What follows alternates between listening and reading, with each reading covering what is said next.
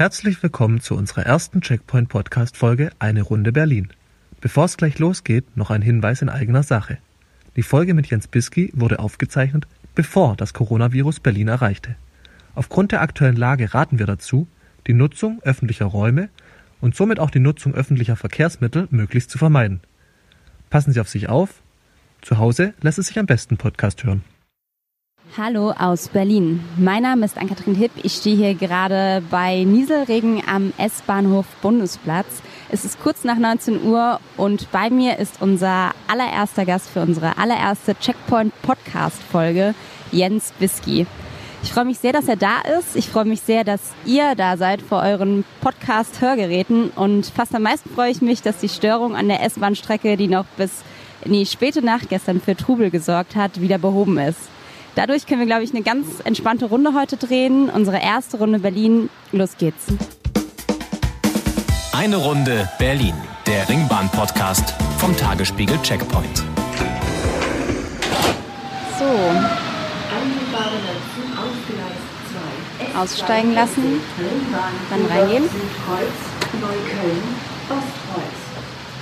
Sollen wir hier zum Vierer uns mal, dürfen wir? Entschuldigung. Dankeschön. So, ähm, wir haben jetzt mal Platz genommen. Erstmal Hallo, Jens Bisky. Guten Abend. Ähm, ja, bevor es jetzt losgeht, würde ich noch mal ganz kurz, weil es ja unsere erste Folge heute ist, erzählen, worum es geht. Wir vom Team Checkpoint nehmen ab sofort einmal im Monat uns ein Thema vor, einen Gast mit und fahren eine Runde mit der Ringbahn. Das sind 27 Stationen, 37 Kilometer und wenn alles gut klappt, ungefähr eine Stunde Fahrzeit. Was passiert, wissen wir gar nicht so genau. Das bleibt ein bisschen der Überraschung überlassen. Ich glaube, es wird auf jeden Fall spannend und ich freue mich sehr, heute unseren ersten Gast begrüßen zu dürfen. Wir haben uns nämlich gedacht, wir nehmen ein Thema, was eher breit angelegt ist, Thema Berlin haben uns die Frage gestellt, was ist eigentlich Berlin, wie ist Berlin geworden, was Berlin ist, wer sind eigentlich die Berliner, kann man Berliner werden.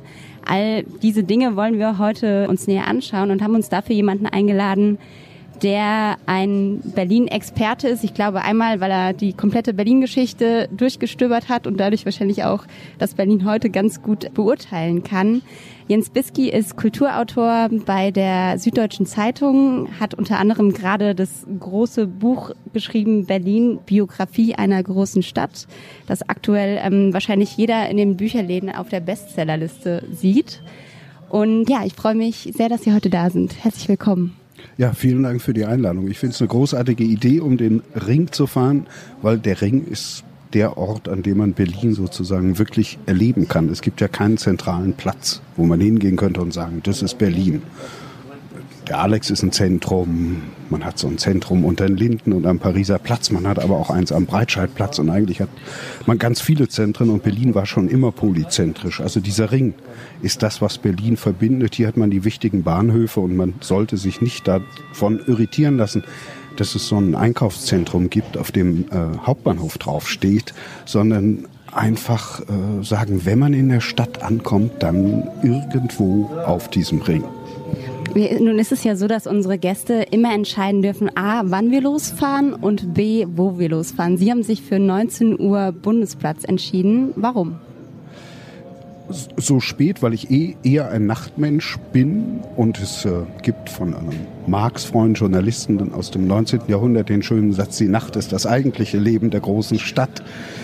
Und zum anderen, weil ich gerade von einer Diskussion über Berlin komme, aus Kopenhagen, dort am Louisiana Museum, das ja sehr schön ist, viele Leute da waren und mir gesagt haben, dass sie sehr viel von Berlin erwarten und am Bundesplatz, deswegen, weil ich da in der Nähe wohne, in Friedenau, was viele für idyllisch und beschaulich halten.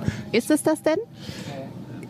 Es hat so angefangen. Es ist ja ein äh, Werk eines Spekulanten gewesen, der mit Spekulationen, Terrainspekulationen, wie man damals sagte, in Hamburg und rings um Hamburg groß geworden und reich geworden ist und dann Lichterfelde und Friedenau in Berlin begründet hat. Und der hat das als Landhaussiedlung begründet. Damals war da draußen nichts, also nur Gegend äh, und nichts weiter Inzwischen ist es aber keine Landhaussiedlung mehr, sondern ein sehr buntes Viertel. Ich lebe da sehr gern und vor allem ist es eines der am dichtesten einer der am dichtesten besiedelsten Ortsteile in Berlin überhaupt. Da wohnen viel mehr Menschen als etwa im Hansaviertel, was erstmal viel großstädtischer wirkt. Ich habe tatsächlich auch mal nachgeguckt. Ähm, unser Kolumnist Jens Mühling, der hat eine Kolumne, da hat er alle Ortsteile Berlins mal besucht. Ähm, und zu Friedenau hatte er geschrieben, dass das der Ortsteil sei, an dem die, sich die Autofahrer duellieren, eben weil, wie sie gesagt haben, die Straßen so eng sind durch die relativ dichte Bebauung und dass dadurch einfach ganz oft die Situation kommt, dass man sich gegenübersteht, anschaut und dann guckt, wer gibt als erstes nach, wer fährt zurück. Hatten Sie solche Situationen schon? Sind Sie Autofahrer in Berlin? Ich fahre überhaupt nicht Auto, ich fahre Fahrrad, S-Bahn, U-Bahn, äh, lauf auch viel. Ich würde sagen, die Enge der Straßen wirkt äh, befriedigend auf die Autofahrer, die pazifiziert die Autofahrer. Die können da nicht machen, was sie wollen, äh, weil die Straßen schmal sind und links und rechts unsinnigerweise Autos parken, aber dadurch kommt der Verkehr nicht so wahnsinnig schnell vorbei. Man hat ja versucht, das zu ändern, indem man Friedenau durch diese Unterführungen und äh, großen Autostraßen ein bisschen zerstört hat. Aber ich würde sagen, wenn ich mal in die Zukunft schauen darf, dass Friedenau, gerade die Gegend, eine wunderbare Möglichkeit böte, um zu sagen, dort reduzieren wir den Verkehr dramatisch, weil die Straßen sind dafür nicht ausgelegt, dass dort jeder mit seinem eigenen Wagen fährt. Und es ist auf der anderen Seite so ungeheuer gut an den Nahverkehr angeschlossen. Man hat ja die U9, diverse S-Bahn-Linien und äh, Buslinien.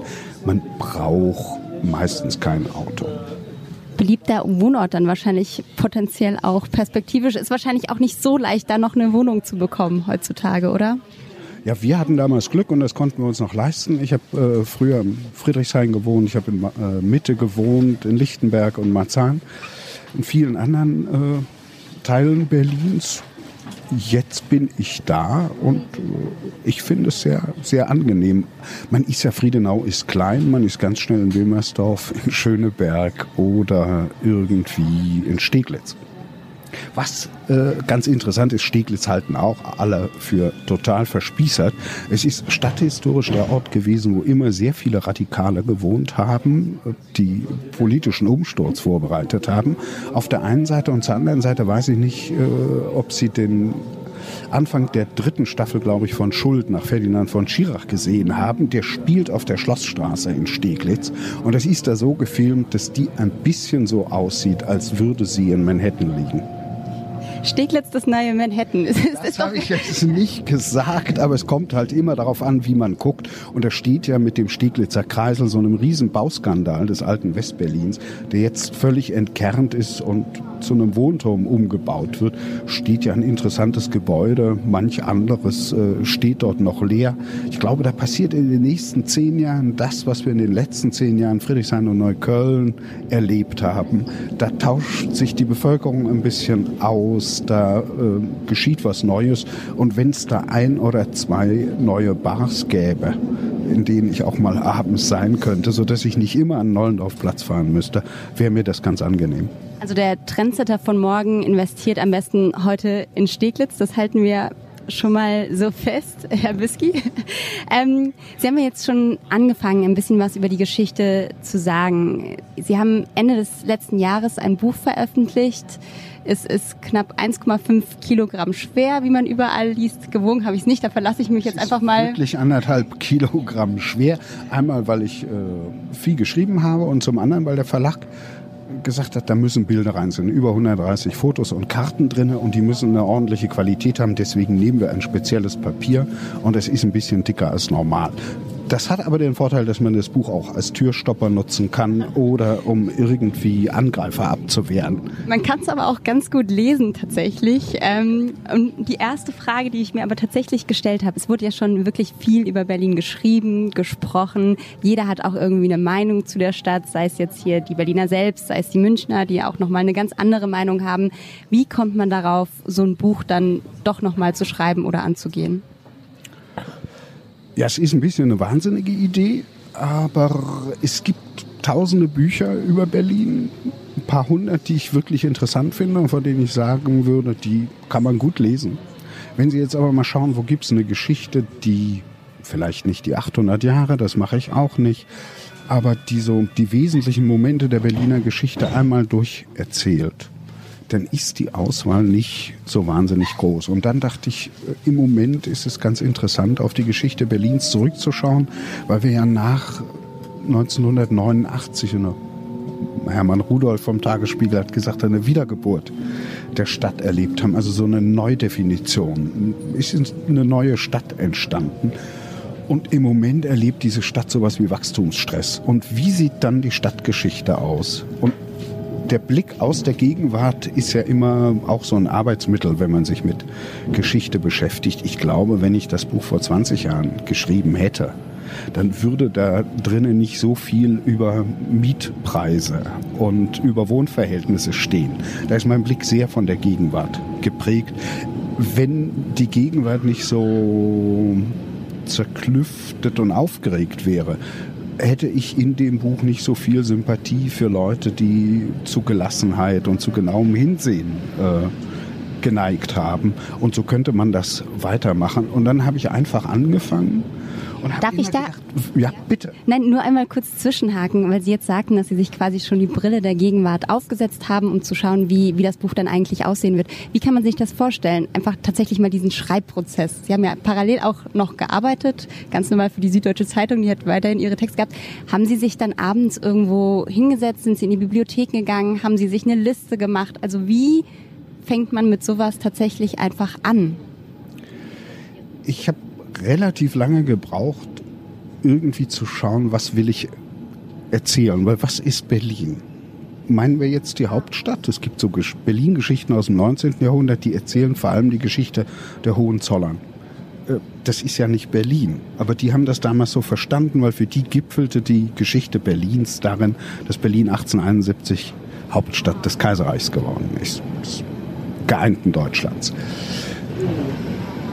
Ich interessiere mich für Architektur sehr, aber nur über Häuser und Stadtpläne schreiben ist, glaube ich, auch nicht das, was man von der Stadtgeschichte erwartet. Und so habe ich dann eine Weile überlegt, wie mache ich das? Und dann gedacht, ich brauche Leute, die selber erzählen. Ich brauche äh, Tagebücher, Briefe, Quellen, in denen man den Ton der Zeit hört. Und die habe ich über viele, viele Monate gesammelt und habe dann immer wieder gemerkt, hier fehlt mir noch was, hier fehlt mir noch eine Stimme. Äh, die suche ich weiter. Und dann fing irgendwann die Zeit an, dass ich abends nach Hause gekommen bin, den Computer hochgefahren habe und angefangen habe zu schreiben. Und am nächsten Tag wieder und am Wochenende. Und dann habe ich irgendwann gedacht, verdammt, es ist so viel hier passiert, das hört nie auf. Es war mir auch ganz klar, ein Schwerpunkt muss ich aufs 20. Jahrhundert legen und will ich auch, weil das ist für Berlin sehr prägend gewesen und da hat Berlin auch welthistorisch äh, eine große Rolle gespielt. Und auf der anderen Seite, das war das Erste, was dem Moment feststand, als mein Verleger Gunnar Schmidt von Rowold Berlin und ich uns angucken und sagen, ja, das machen wir, stand für mich fest, alle drei Berlin-Filme von Billy Wilder müssen vorkommen. Weil? Weil ich ein großer Billy Wilder-Fan bin und weil ich finde, dass das ungeheuer sympathische, kluge Filme sind, die so einen unheroischen, genauen Blick auf Berlin werfen. Das beginnt mit einem Stummfilm, Kassenerfolg, Menschen am Sonntag, den Billy Wilder mit Freunden gedreht hat, Ende der 20er, Anfang der 30er Jahre in die Kinos kommt und wo man mal nicht dieses aufgeregte Bild der Stadt hat, das man aus Berlin Symphonie einer Großstadt kennt, wo alles sich im Takt der Uhr bewegt, sondern da geht es darum, wie fünf junge Leute ihr Wochenende verbringen und es endet mit dem ja, wie ich finde, bis heute gültigen Satz über Berliner. Es endet mit dem Insert, äh, vier Millionen warten auf den nächsten Sonntag. Heute warten sie auf den nächsten, äh, auf das nächste Wochenende. Und dann äh, A Foreign Affair mit Marlene Dietrich. Ich bin ganz großer Marlene Dietrich-Fan, aber da bin ich nicht allein. Und die singt da äh, Black Market und in den Ruinen von Berlin fangen die Blumen wieder an zu blühen. Sehr äh, komische Geschichte über das befreite, besetzte Berlin äh, 1947, 48 und dann natürlich 1, 2, 3, der Film über den Kalten Krieg, der mir bis heute am besten gefällt, weil alle Seiten ihr Fett wegkriegen und alle als verrückt erscheinen. Und Billy Wilder hat für den Film ja noch am Brandenburger Tor gedreht, bis er eines Tages nicht mehr durchkam, weil da die Kampfgruppenleute standen und er dann in Studios nachdrehen musste. Damals haben ihn für den Humor alle gehasst und erst so in den 80er Jahren ist der Film ja richtig durchgestartet. Ich würde mich einmal noch auf jemand anderen beziehen, den Sie zitieren. Und zwar ist das Theodor Fontane. Von dem zitieren Sie einen Satz, noch bevor das Buch eigentlich beginnt. Und der lautet, vor Gott sind alle Menschen Berliner. Wie ist das zu verstehen? Positiv, negativ? Was wollten Sie den Leserinnen und Lesern damit sagen? Ich finde diesen Satz ganz großartig, weil man ihn in verschiedene Richtungen lesen kann. Man kann ja einmal sagen, Fontane sagt damit, na liebe Berliner, jetzt bildet euch mal nichts ein. So besonders seid ihr nicht, ihr seid so wie alle Menschen. Oder man könnte sagen, dass Berliner besonders frei und ungebunden ihr Menschsein entwickeln können. Also man kann das, glaube ich, in verschiedene Richtungen lesen. Und die Perspektive, aus der ich versucht habe, das Buch zu schreiben, ist so eine kritische Sympathie für die Stadt. Also es ist überhaupt nicht so, dass ich da Stadtmarketing betreiben wollte. Ich finde vieles ganz furchtbar in Berlin. Ich freue mich immer, wenn ich in Paris bin, dass es nicht ist wie Berlin und finde auch andere Städte interessant. Aber es gibt so eine Tradition auch in der Berlin-Literatur, äh, immer den Zeigefinger zu erheben und Berlin vorzuwerfen, was es alles nicht ist nicht so schön wie eine süddeutsche Stadt. Es hat keine Tradition. Die Menschen interessieren sich nicht füreinander. Die verlieren sich alle im Gewimmel und Getümmel hier. Und was es der Vorwürfe mehr gibt. Und da habe ich gesagt, nein, das nehme ich nicht. Und ich habe relativ spät, aber Gott sei Dank noch rechtzeitig, ein Buch über das Berlinische von Agathe Lasch gefunden. Erste Germanistikprofessorin, die es überhaupt gab in Deutschland und die ist äh, deportiert worden Anfang der 40er Jahre nach Riga und ist auf dem Transport gestorben. Aber sie hat Ende der 20er ein Buch über das Berlinische geschrieben und schildert hat die Mentalität dieser Stadt, indem sie den Dialekt oder Soziolekt, da kann man jetzt lange streiten, also indem sie die Mundart der Berliner untersucht. Können Sie Berliner? Kurze Zwischenfrage. Ich bin in Leipzig geboren, äh, komme also wie die Hälfte der Berliner nicht von hier und würde es nicht machen, weil es gibt viele, die können das wirklich gut. Und wenn man es richtig hören will, soll man Helga Hahnemann hören oder Blandine Ebinger oder Claire Waldorf oder Harald Junke. Ich werde es nicht äh, nachmachen. Wenn ich in München bin, mache ich es, aber da äh, wirkt es auch überzeugend. Hier in Berlin würde es aufgesetzt klingen. Aber ich wollte Sie nicht unterbrechen, Sie wollten nee, nicht. noch weiter wo, wo war ich bei der Geschichte? Ach, Agathe Lasch. Und Agathe Lasch sagte im Berlinisch, in diesem Buch über das Berlinische, das ganz großartig ist und wie ich finde auch eine Neuauflage verdient hätte.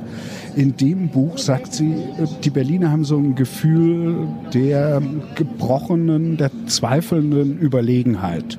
Und das, glaube ich, stimmt. Was heißt das? Also wir wissen schon, als Berliner ist man in einer interessanten Stadt, der größten Stadt Deutschlands, einer Stadt, auf die alle gucken. Also als ich ähm, Massachusetts irgendwie durch Zufälle Teenager getroffen habe und gesagt habe, wo ich herkomme, kriegen die leuchtende Augen. Und so eine Szenen äh, passieren ja viel. Auf der anderen Seite guckt man sich morgens im Spiegel an und denkt, ja toll, bis Berliner, so weit her ist es jetzt aber auch nicht mit uns. Und, Na, und dann, das Gefühl, finde ich, wollte ich so ein bisschen äh, vermitteln. Aber wo wir bei ähm, internationalen Perspektiven sind, man wird tatsächlich natürlich auch immer auf den BER mittlerweile angesprochen. Also es ja. ist nicht mehr nur nicht mehr nur das positive Bild. Nein, das war es nie. Es gibt also es gab immer beides. Äh, richtig festgezurrt, also richtig festgezurrt wird das 1848, weil hier in Berlin wirklich die, äh, die Revolutionäre eine starke Bastion haben. Und dann gibt es richtig Warnungen vor Berlin, das sei ganz entsetzlich und vieles von dem, was man heute über Berlin an Schlechtem hört, das hat sozusagen seine Wurzeln da schon. Da werden Topoi einfach weiter ausgeschrieben. Aber auf der anderen Seite hat es immer Leute gegeben, die hierher ziehen. Und ja, äh, auch heute. Es ist für viele halt ein Sehnsuchtsort, weil sie das Gefühl haben, hier können sie relativ unbeleckt von Tradition, etablierten Autoritäten leben, wie sie wollen. Es gibt nicht so viele Nachbarn und Leute, die ihnen beibringen wollen, wie man zu leben habe. Sie müssen niemanden beeindrucken. Sie können sich ein Abendkleid anziehen. Sie können aber auch einen Kittel einkaufen gehen. Drama, Das alles möglich. Völlig egal. Äh, Wenn Sie auffallen wollen, dann müssen Sie sich was einfallen lassen. Und jetzt komme ich schon wieder in diese Gefahr, so ein bisschen Berlin-Mythen zu erzählen. Die meisten Leute in dieser Stadt leben natürlich ganz normal und ganz gut. Ich würde jetzt tatsächlich da nochmal später drauf zurückkommen, auf das Berlin von heute und würde jetzt nochmal eine kleine Zeitreise machen. Sie beginnen ja Ihr Buch mit den Worten, am Anfang war die Spree und zwar 1650. Danach kommt im Prinzip, oh ja, naja, es sind knapp 970 Seiten, also knapp 1000 Seiten, auf denen Sie dann die Berlin-Geschichte erzählen und ich habe mir überlegt, vielleicht können wir jetzt einfach mal kurz versuchen, bis zur nächsten S-Bahn-Station. Wir sind Treptower Park. Wir sind jetzt Treptower Park. Ähm, ich glaube, zwei Minuten haben Sie. Ähm, einfach mal zu versuchen, bis zum Jahr 1920 zu kommen, weil Berlin fängt an als Handlungsniederlassung so am Ende des 12. Jahrhunderts. Man kommt hier relativ gut über die Spree und es kreuzen sich ein paar Handelsrouten. Deswegen wird Berlin relativ schnell die wichtigste Handelsstadt in, im Land Brandenburg oder damaligen Brandenburg. Berlin wird aber interessant erst ab 1650, in dem Moment, wo der Aufstieg Preußens zu einer europäischen Macht beginnt und Berlin als erst kurfürstliche, dann königliche Residenz ausgebaut wird, wird parallel sofort ein intellektuelles Zentrum. Um 1800 ist Berlin die intellektuell, kulturell interessanteste Stadt Norddeutschlands. Dann gibt es diese ungeheuren Unruhen zwischen 1789 und 1848. Viel wichtiger aber ist die Entwicklung zur Großstadt, dass 1848 bis 1871 die Einwohnerzahl sich verdoppelt. Berlin wird die größte Industriestadt des Reiches, wird ein Zentrum der Moderne, bis blöderweise und auch durch Schuld vieler Berliner der Erste Weltkrieg beginnt. Und als dieser verloren ist, gibt es endlich die Möglichkeit, dass Berlin nicht mehr nur der Ort neben Schöneberg und Charlottenburg ist, was es bis dahin gewesen ist. ich bin sehr beeindruckt. Jetzt sind wir Ostkreuz. Ostkreuz ist eine Station, die in meiner Jugend eine gewisse Rolle gespielt hat, weil äh, ich, wie schon gesagt, in Marzahn gewohnt habe, in Lichtenberg zur Schule gegangen bin und hier sind wir dann immer in die Stadt gefahren. Das sah aber alles sehr anders aus. Da hinten gab es noch einen anderen Bahnsteig. Ich müsste jetzt lange nachdenken. Auf jeden Fall haben wir hier oben, wir sind jetzt hier äh, unter dieser neuen Halle hier oben immer auf dem Bahnsteig gestanden und geschaut, welche der Bahnen zuerst kommt, damit wir da runterlaufen können. Das macht man, glaube ich, auch heutzutage noch so. Aber vielleicht Da bin ich inzwischen zu langsam. Vielleicht gehen wir noch mal kurz ähm, da anknüpfen. Sie sind in den 80er Jahren 1981 zusammen mit Ihrer Familie nach Marzahn gezogen. Vorher in Leipzig gelebt, in Leipzig geboren. Wie war das, als Sie hier ankamen? Sie sind ja in dann diese, die man heute noch kennt, Plattenbauten gezogen. Das war damals aber tatsächlich ja noch was Schickes. Das war Ach, weiß ich nicht, ich fand es damals nicht schick. Ich bin mit großem Widerwillen nach Berlin gezogen. Ich wollte da nicht hin und ich fand, dass Marzahn alle meine Vorurteile bestätigt. Äh, ich war stolzer Leipziger, fand die Stadt wunderbar, weil sie äh, überzeugend ist, angenehm ist. Und ich fand es ganz großartig, äh, dort zu sein und kam dann hierher und um mich herum nur diese Plattenbauten. Wir haben gewohnt im Punkthochhaus, äh, Kienbergstraße, 13. Stock. Irgendwo in der Ferne habe ich den Fernsehturm und so ein bisschen das, was man Berlin nennen kann, schimmern sehen. Naja, und dann habe ich mich hier langsam eingelebt, habe am Anfang auch in der Schule noch sehr darauf gemacht, dass ich der stolze Sachse bin. Äh, Wie kam das an? Na, das kam nicht so gut an, aber wir sind natürlich irgendwie miteinander ausgekommen, weil man, glaube ich, war, wurde 15, ein paar Tage nachdem wir nach Berlin gezogen waren.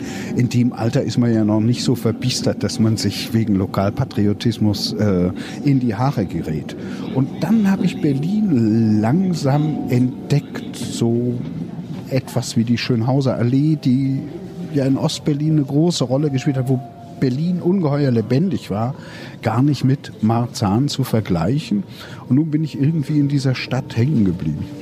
Sie haben von den Vorurteilen gesprochen, die sich alle bestätigt haben. Woher hatten Sie denn das Berlin-Bild vorher? Hat man da in Leipzig so viel drüber gesprochen? Gab es da schon damals so einen Berlin-Mythos? Na, ein Mythos nicht, aber so eine gewisse Tradition des Berlin-Bashings. Das äh, seien die Großmäuler, die auf alle anderen als Provinzler herabschauen. Heute würde ich sagen, ja, wie auch nicht. Und äh, das seien Leute, die ungeheuer privilegiert werden. Und wenn man sich das anschaut, dann ist es ja wirklich so, dass der Lebensstandard in Berlin, Hauptstadt der DDR, also in Ostberlin, höher gewesen ist als im Rest der Republik. Übrigens, wenn man über Ost-West in dieser Stadt redet, immer ganz interessant zu sagen, dass in Westberlin das zwar Schaufenster der freien Welt war, aber anders war. Dort war der Lebensstandard niedriger als in München, in Hamburg oder Frankfurt oder Stuttgart. Wenn wir gerade jetzt eben nochmal auf Ost- und West-Berlin gucken, Sie hatten ja auch eine ganz besondere Bindung zur DDR. Sie sind nicht nur dort geboren und aufgewachsen, Sie haben dann auch noch vier Jahre bei der Nationalen Volksarmee ähm, verbracht. Ihre Mutter, das kam später raus, war auch bei der Stasi und hat dort mitgearbeitet. Und ihr Vater war auch politisch sehr aktiv, aber erst in der Nachwendezeit war er dann bei der PDS und bei der Linken unter anderem auch Bundesvorsitzender. Wie ist das, wenn man in einer so politischen Familie aufwächst? Wie prägt einen das? Wie prägt einen das auch eine Kindheit in der DDR? Na, das hat mich insofern geprägt, dass ich nicht umhieden kann, mich mit all diesen Dingen zu beschäftigen und auseinanderzusetzen. Ich kann das nicht abwählen und sagen, ich mache mal was ganz anderes. Das ist halt als Thema durch meine Herkunft, durch meine Erziehung da.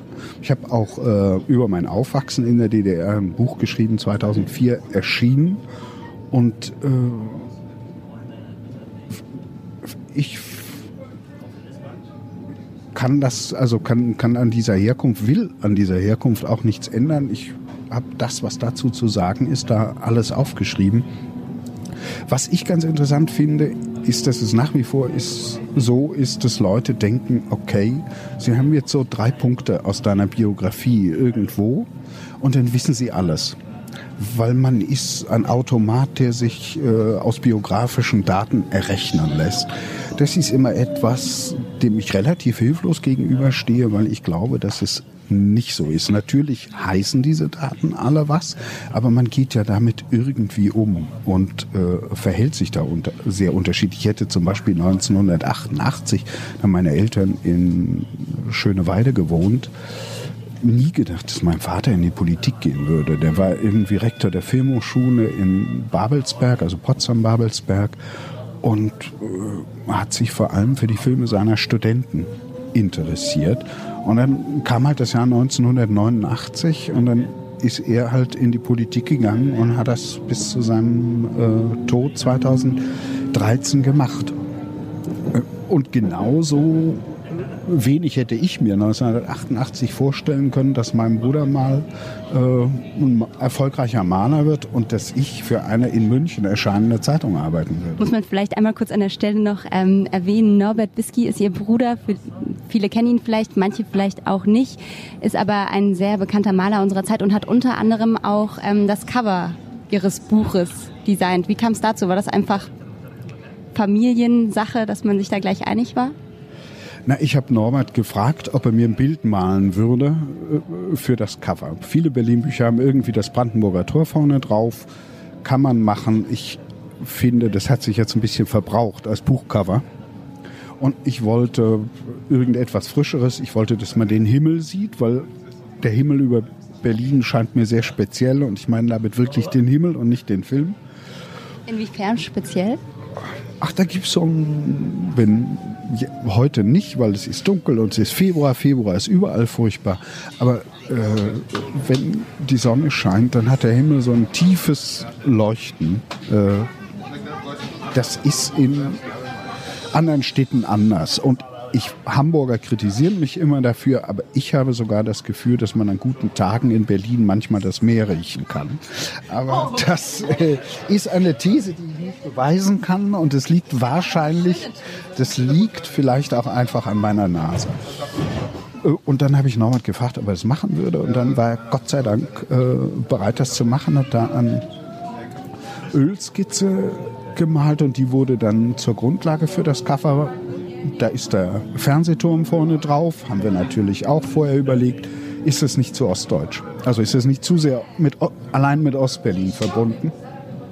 Und auch da würde ich sagen, passt es gut zum Buch, weil es mir nicht nur darum geht, die Sachen zuzuordnen, sondern auch zu zeigen, was haben die Berliner mit den Sachen gemacht, die sie vorgefunden haben, die einfach gegeben waren.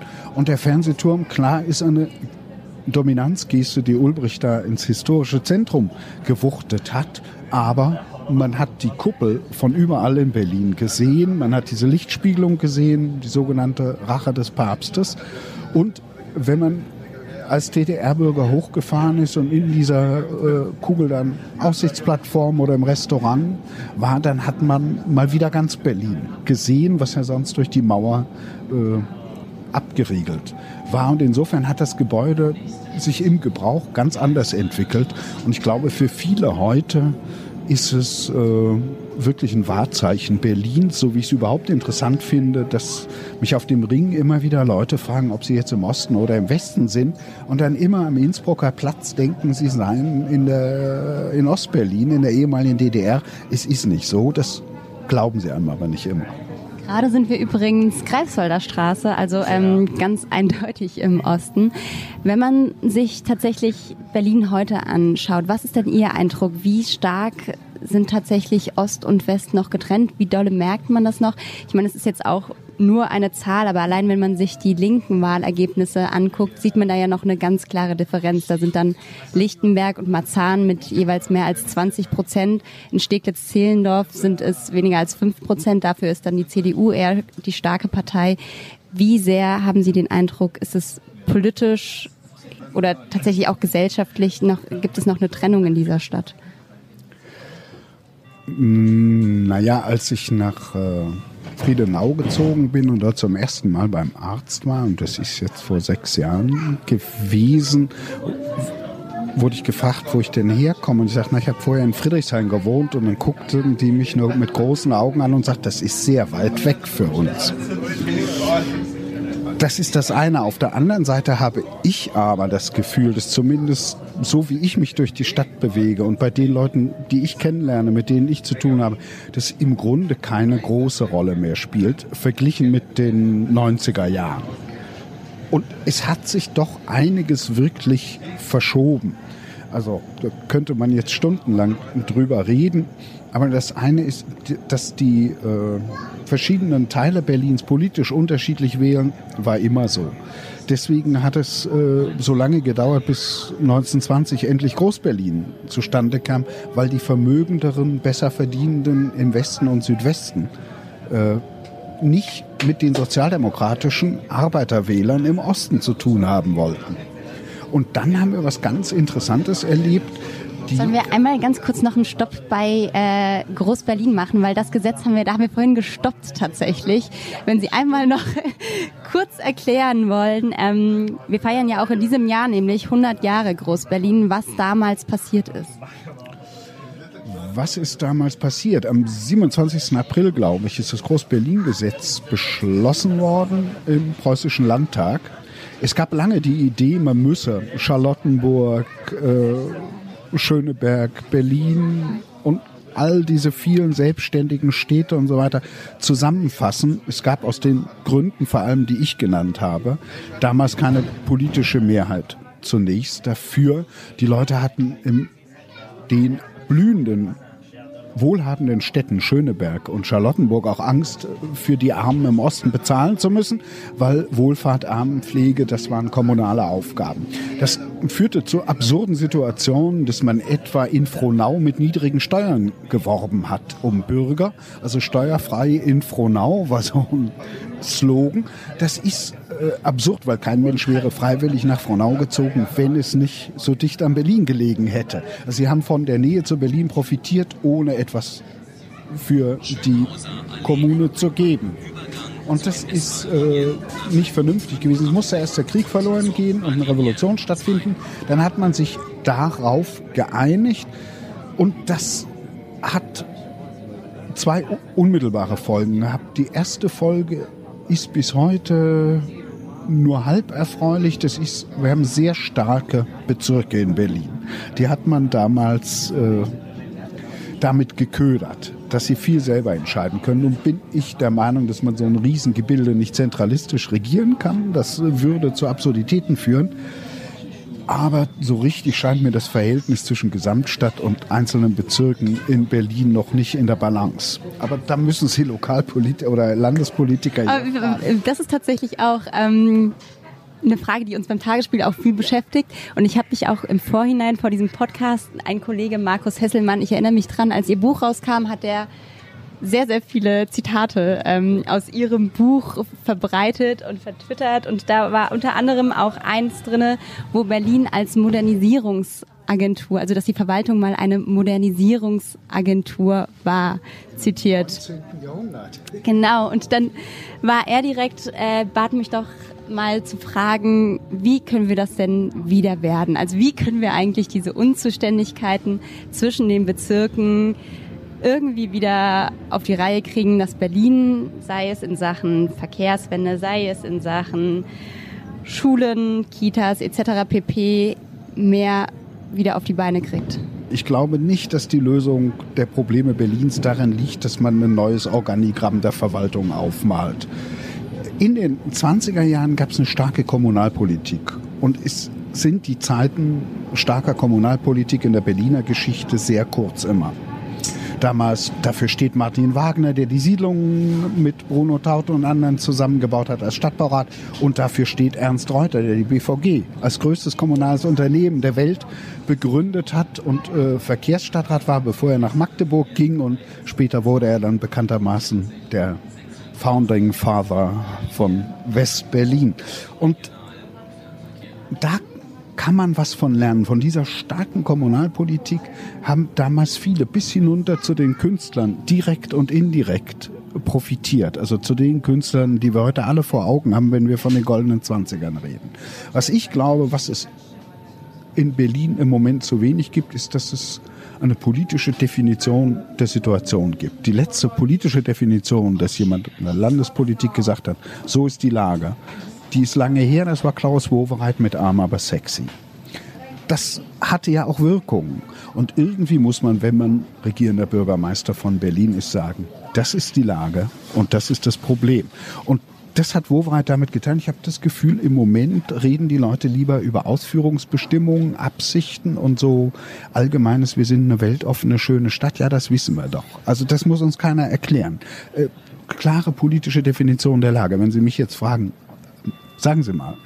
Ich sagen, nein, ich bin nicht regierender Bürgermeister. Das wollte ich gar nicht sagen. Ich würde da sofort äh, gleich nochmal dran anknüpfen, weil ja tatsächlich der Senat sich im letzten Jahr auch aufgemacht hat, sich ein neues Leitmotiv ähm, zu suchen. Ich würde vorher ein kleines kurzes äh, Spiel machen.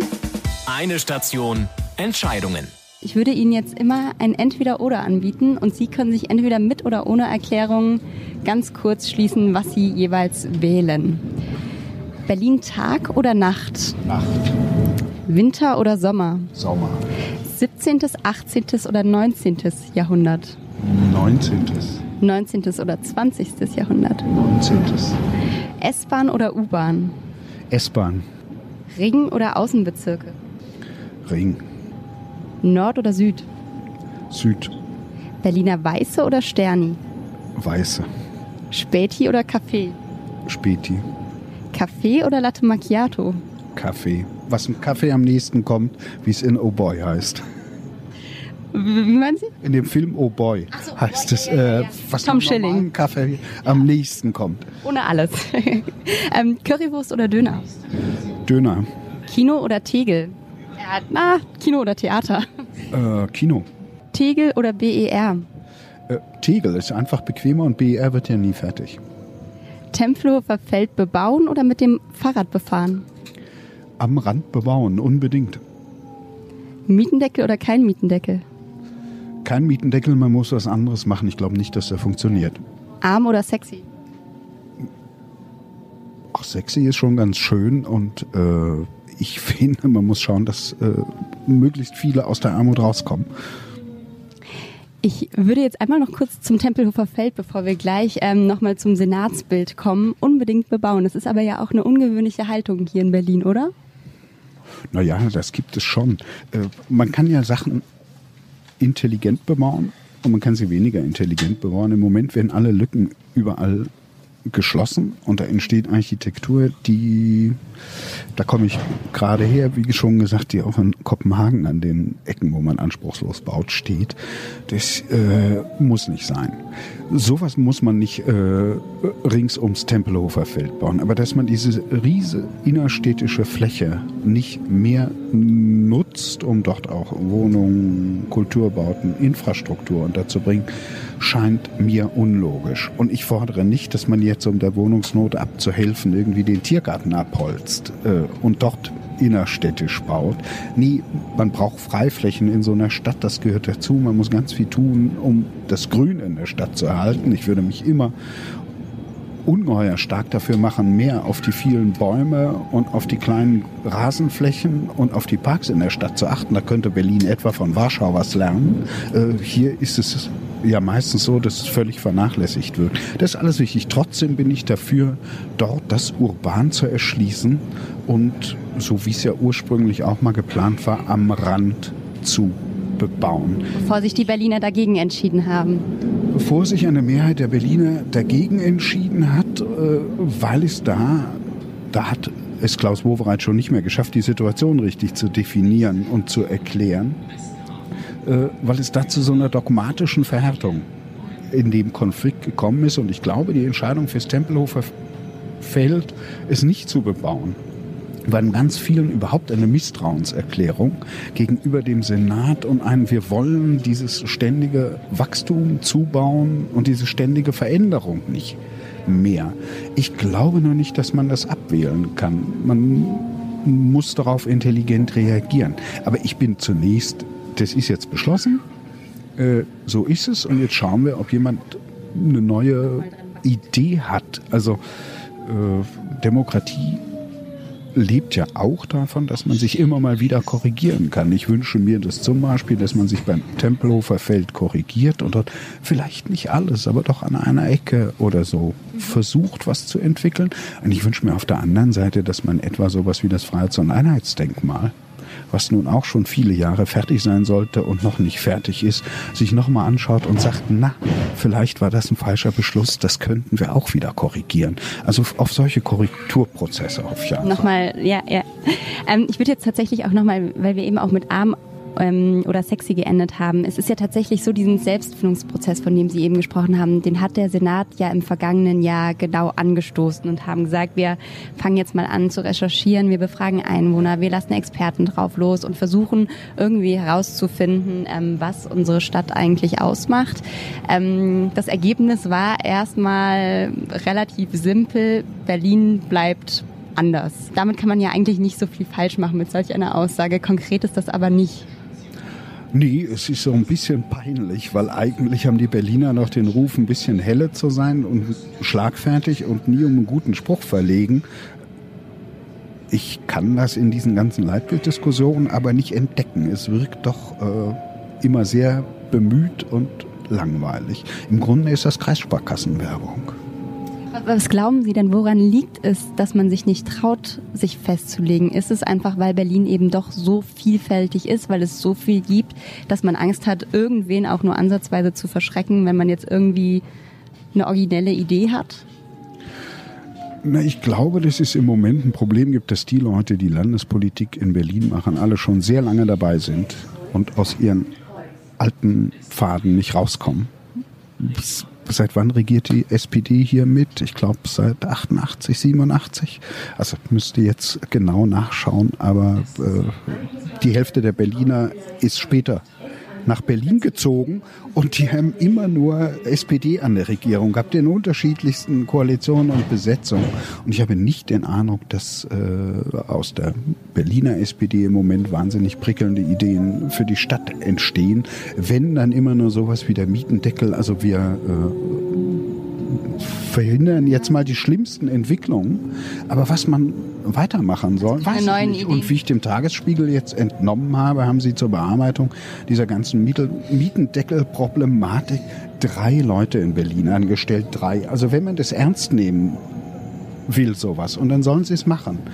Äh, dann muss man damit anders umgehen, dann muss man das besser organisieren. Ich glaube, auch das ist ein Problem der Landespolitik und nicht nur der Berliner SPD, dass die zu vieles einfach nicht ernst nehmen. Die betreiben ihren Schlendrian weiter. Ich hoffe sehr, dass es neue Leute gibt, die hier irgendwie äh, in die Politik gehen und versuchen für die Stadt was Neues zu machen. Ich hatte, als die Piraten aufkamen, eine Zeit lang die Hoffnung, die wären so eine Kraft. Die haben sich dann zerflascht, es ist nichts draus geworden.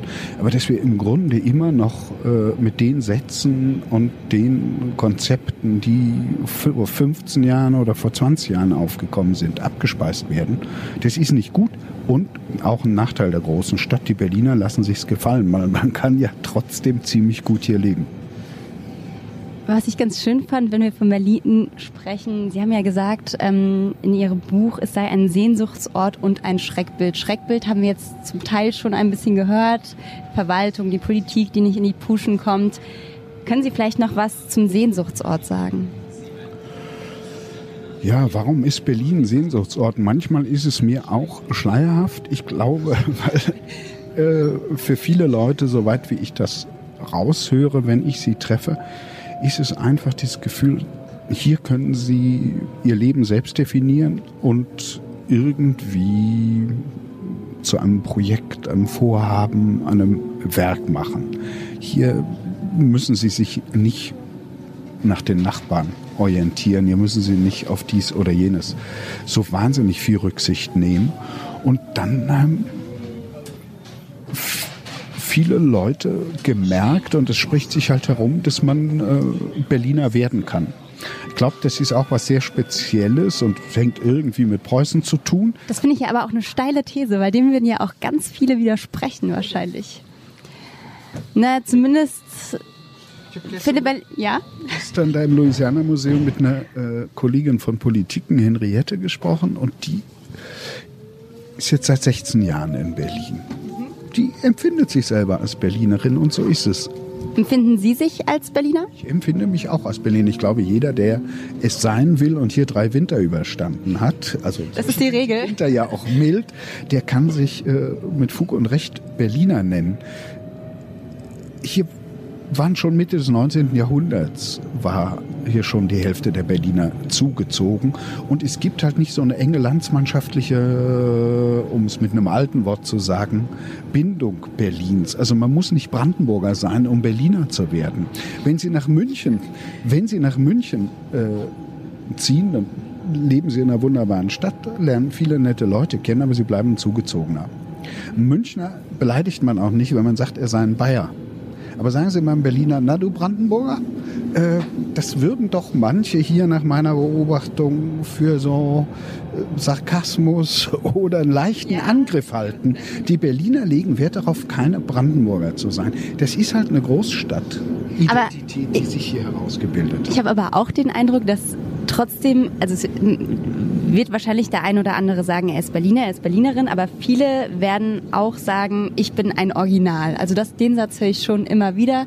Ich bin ein Berliner Original. Ich bin einer dieser seltenen Menschen, die tatsächlich hier geboren sind, hier aufgewachsen sind. Das ist, man kann Berliner werden und es gibt sehr viele verschiedene Weisen, Berliner zu sein. Äh, und da fallen diese Berliner Originale äh, darunter und es ist ja wirklich selten, dass man jemanden trifft, dessen Großeltern äh, in Berlin schon äh, geboren sind und hier geblieben sind. Das hängt mit dieser furchtbaren Geschichte auch des 20. Jahrhunderts zusammen. Aber ich habe schon das Gefühl, dass sich viele in Berlin, wo auch immer die herkommen, hier als Berliner verstehen. Aber das sind so Zugehörigkeits- und Definitionsfragen, äh, die man nicht mit der Exaktheit irgendeiner mathematischen Aufgabe lösen kann. Wenn Sie sagen, also es ist ja tatsächlich so, dass immer noch unglaublich viele Menschen jedes Jahr nach Berlin kommen und eben auch vor diesen Sehnsuchtsgedanken. Ist es denn de facto so, dass hier jeder noch werden kann, was er will, machen kann, was er will? Oder ist das eigentlich noch so ein Mythos aus den 90er Jahren, der irgendwie nachschwingt, dass man hier diese Freiräume hat, die es eigentlich in der Form längst gar nicht mehr gibt? Das ist eine gute Frage, aber ich glaube, auch in den 90er Jahren konnte nicht jeder hier machen, was er will. Also soweit wie ich mich erinnern kann, in den 90er, da habe ich studiert und dann so versucht, irgendwie einen Weg ins Berufsleben zu finden. Äh, da konnte ich nicht äh, tun und lassen, was ich will. Das kann ich heute viel eher. Äh, und viele andere mussten auch damals schauen, dass sie ihre Familie ernähren, die Miete aufbringen, also diesen ganzen normalen Alltag äh, bewerkstelligen.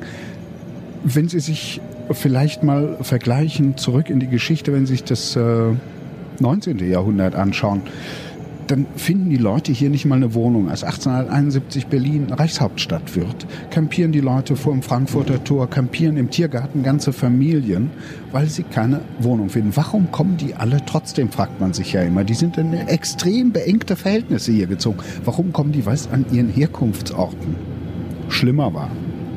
Weil sie dort auf den Dörfern, vor allem in den östlichen Provinzen Preußens, unter schlechteren Bedingungen gelebt haben. Und wenn wir jetzt mal die ketzerische Überlegung wagen, dass es gar nicht so sehr die Anziehungskraft Berlins ist, die die Leute hierher zieht, sondern die Abstoßungskraft anderer Leute, also da gibt es so einen, so einen Zusammenhang. Äh, Wobei dann könnte man ja auch sagen, dann kann man nach Hamburg oder München gehen. Äh, ja, äh, nur noch ist Berlin immer, immer noch deutlich preiswerter als Hamburg oder München. Und in Hamburg versuchen Sie mal Zugang zur eingesessenen Hamburger Gesellschaft zu bekommen. Das ist allein mit Geld nicht zu bewerkstelligen oder schwer. Also dann, da wirkt man schon sehr wie ein Eindringling nach allem, was ich da so erfahren und mir habe erzählen lassen. Ich glaube, es ist schon eine Besonderheit, dass es in Berlin kein allein dominierendes oder maßstabsetzendes Milieu gibt. Das verändert sich auch in anderen Städten und ich will jetzt über die anderen, die ich mit den Städte, mit denen ich mich nicht so lange beschäftigt habe, auch gar nicht so viel sagen, weil dann irrt man sich leicht. Aber in Berlin ist es doch so, dass sie äh, sehr viele verschiedene Kreise haben und Milieus die sehr unterschiedlich auf die Stadt gucken und die, weil Berlin so groß ist, ziemlich gut aneinander vorbeikommen. Auch das ist ein politisches Problem. Wo ist denn da das Gemeinsame zwischen äh, Leuten, die in Charlottenburg wohnen und ihre größten Theatererlebnisse an Peter Steins Schaubühne hatten? Oder zwischen Leuten, die jetzt gerade ihre bis vor kurzem noch bezahlbare Wohnung im Prenzlauer Berg verlieren und deren hauptprägendes Erlebnis irgendwie die Volksbühne von Kastorf gewesen ist und dann Leute, die in Marzahn draußen wohnen, Hellersdorf, das sind ja auch immer Berliner. Wir tun immer so, als wäre nur innerhalb des Rings. Auch außerhalb Berlin. des Rings. Auch außerhalb des Rings wohnen viele Berliner. Und äh, ich finde zum Beispiel, dass sich die Landespolitik viel stärker auch um die kümmern müsste. Aber das nur nebenher. Äh, wie bringt man die alle zusammen, zu sagen, wir sind Berliner? Weil im Grunde sind ja die Berliner, ob man das nur werden kann oder nicht, in erster Linie doch Schöneberger, Charlottenburger oder noch viel weiter runter äh, auf ihren Kiez, auf ihre nahe Umwelt bezogen. Würden Sie denn sagen, so spontan aus dem Bauch heraus, dass es Gemeinsamkeiten gibt? Oder gibt es die vielleicht auch gar nicht? Und vielleicht muss es sie ja auch gar nicht geben. Vielleicht ist es ja auch wieder so ein Mythos, wir müssen jetzt was suchen, was uns alle verbindet, aber eigentlich verbindet uns nur unsere, dass jeder, also unsere Individualität, dass wir sind, wie wir sind. Äh, na, was so, glaube ich, viele Berliner verbindet. Nicht alle, aber viele ist das Schimpfen auf die Landespolitik. Das ist so eine Art äh, Volkssport. Das egal wer regiert. Egal wer regiert. Das ist die Folklore in Berlin. Ähm, es gibt dann die großen Feste, den Karneval der Kulturen und den CSD jedes Jahr. Das ist auch so was Wichtiges für Berlin. Und dann würde ich sagen, S- und U-Bahn fahren. Das macht den Berliner. Ich würde jetzt gleich nochmal ein weiteres ähm, Spiel, nennen wir es einfach mal, ausprobieren. Ringbahn Speed Dating. Und zwar sitzen wir ja nicht alleine in der U-Bahn, oder nee, in der U-Bahn sitzen wir sowieso gar nicht, in der Ringbahn, in der S-Bahn. Ähm, und ich würde Ihnen jetzt einfach gleich mal das Mikro in die Hand drücken.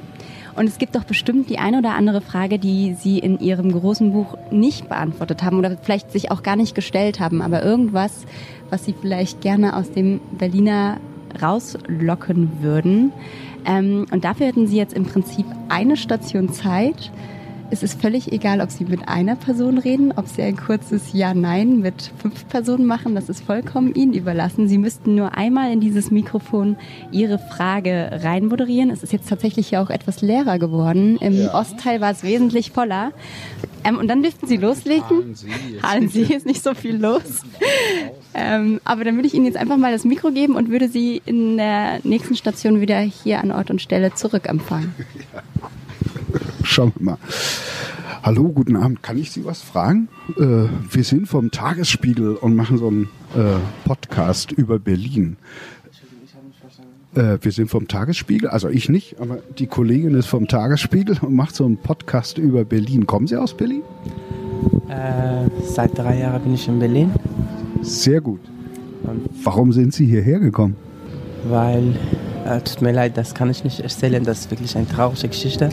Und ich habe ohne Eltern und deswegen bin ich nach und wohne seit äh, drei Jahren in Berlin. Und wie gefällt es Ihnen? Ach, super, aber alles gut und ja, ich gehe zur Schule und Freiheit und äh, Frieden, alles gut bei mir und und gibt es irgendwas, was sich unbedingt ändern sollte in Berlin? Ja, die äh, unbedingt ändern in ganz Deutschland, aber ich will nicht dieser AfD sehen und ja, das muss ich alles weg. Aber ich verstehe nicht, sie sind, warum sind wieder wird größer und größer, äh, wirklich. Aber ich bitte von anderen, aber warum die geben Platz von dieser Partei und dieser der einzige nervt mich diese Gruppe. Darf ich Sie noch nach Ihrem Vornamen fragen? Ahmadi.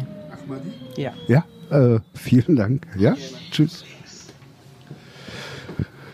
Äh, so, jetzt ist mir nicht das passiert, was ich äh, im Buch nicht gemacht habe, sondern das passiert, was ich äh, prinzipiell am interessantesten finde. Nicht eine Frage und eine kurze Antwort, sondern ich habe sofort eine Geschichte erzählt bekommen. Und ich finde das ganz schön, weil Großstädte von Erzählungen leben und ständig entstehen hier Geschichten.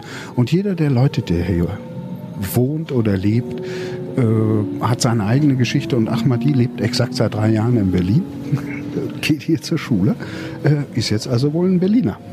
Ich habe gerade mit einem halben Ohr konnte ich zuhören und habe gehört, dass er auch nochmal die AfD angesprochen hat nach einer Sache, die in Berlin nicht so gut läuft. Ähm, es ist ja tatsächlich so, dass sich da auch die Stadt immer wieder auftürmt. Es gibt ganz viele Proteste, große Demonstrationszüge gegen die AfD, gegen die Menschenfeindlichkeit, die die verbreiten. Glauben Sie, dass so eine Partei, eine Stadt auch, kann die so einer Stadt was anhaben? Kann die die Freiheit irgendwie angreifen? Ja, äh, und zwar durch diese dauernde Bürgerkriegsrhetorik. Es gibt da ja ziemlich interessante Untersuchungen, etwa von Heinrich Dietering zur Sprache äh, der AfD und er charakterisiert es als eine Sprache von Ganoven, äh, die anderen Leuten zeigen wollen, äh, wo der Hammer hängt. Und diese Daueralarmismus, dieser Bürgerkriegsrhetorik Freunde der Freiheit und einer liberalen, vernünftigen Gesellschaft weigern sich die ganze Zeit alles bis zum Letzten zu treiben und immer den Ausnahmezustand herbeizureden. Dagegen gehen die an. Sowas ist furchtbar, es vergiftet die Stimmung. Wir werden aber die nächsten 10, 20 Jahre damit zu tun haben. Äh, Ahmadi hat gehofft, dass es äh, sich demnächst erledigt hat, dass die wieder verschwinden. Das glaube ich nicht, da bin ich pessimistischer. Aber man muss halt aufpassen, dass man eine andere Agenda setzt und nicht die ganze Zeit sich von solchen Leuten die Agenda vorschreiben lässt. Äh, was haben denn die anderen vor, außer die AfD zu verhindern? Das ist doch viel interessanter, wichtiger und macht wahrscheinlich auch viel mehr Spaß, darüber zu reden. Und kann ja in Berlin auch durchaus ähm, alle die, die für Demokratie stehen, zusammenrücken lassen zusammenrücken, aber vernünftig zusammenrücken und das heißt, sie müssen sich mehr streiten. Und zwar nicht so wie die Hauptstadt-CDU das im Moment versucht, dass sie irgendwie wieder so diesen äh, Antikommunismus der frühen 90er äh, ausgraben. Das können sie ja machen. Das trifft nur in der Gegenwart gar nichts mehr. Das sind so reine Gespensterdebatten, sondern indem man vernünftig streitet. Zum Beispiel äh, über eine ordentliche Wohnungspolitik. Worüber man unbedingt sofort und lange streiten müsste, ist eine vernünftige Verkehrspolitik, weil ich heute aus Kopenhagen gekommen bin. Da müssen Sie immer morgens schauen, wie die Fahrräder über die Straßen sausen. Die haben aber auch Platz das ist da nicht so ein kleiner zugeteilter Streifen, den man äh, eigentlich nur allein nutzen kann bei gutem Wetter, sondern das ist eine breite Spur, die die da für die Fahrräder haben. Man kann wirklich überlegen, ob man in weiten Teilen Berlins nicht das Auto überflüssig macht. Mir geht es gar nicht darum, das zu verbieten, da bin ich dagegen. Aber überflüssig kann man es machen und man kann schauen, dass man den Nahverkehr ein bisschen schneller und bequemer macht. Ich nutze den ständig und wenn ich die ganze Zeit, die ich beim Warten vertrödele, irgendwann bekäme, dann könnte ich noch mal gut eine Woche Urlaub machen. Jetzt sind wir gleich schon, äh, apropos Nahverkehr, an unserer letzten Station angelangt. Herr Biski, wenn Sie sich, Sie haben jetzt sich gerade schon einen besseren Nahverkehr gewünscht, eine vielleicht autofreie Stadt. Wenn Sie noch einen weiteren Wunsch hätten für Berlin, für die Zukunft. Ich würde mir wünschen, dass die vielen, die hierher gezogen sind, nicht aus Deutschland, sondern aus dem Rest der Welt, dass die sich viel mehr im öffentlichen Gespräch zu Wort melden. Das ist doch ein schöner Wunsch. Und dann hätte ich noch, Herr Biski, eine letzte Frage, bevor wir aussteigen. Ihr Buch ist Peter gewidmet. Wer ist Peter?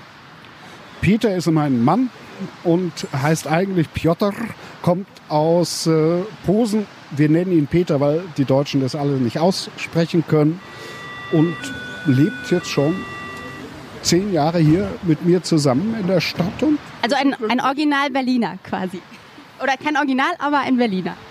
Jeder ordentliche Berliner kommt er aus Posen und er, so hat man ja in der Kaiserzeit gesagt, der Berliner kommt aus Breslau oder Posen und Peter kommt aus Posen und er ist ein leidenschaftlicher Berliner, er mag die Stadt sehr. Dann äh, hiermit Grüße noch an Peter. Wir sind fertig mit unserer Runde Ringbahn. Ich freue mich sehr, dass Sie hier waren. Ich freue mich sehr, dass ihr zu Hause an den Podcast-Hörgeräten dabei wart. Das war unsere erste Folge. Bis ganz bald. Tschüss. Eine Runde Berlin. Der Ringbahn-Podcast vom Tagesspiegel Checkpoint.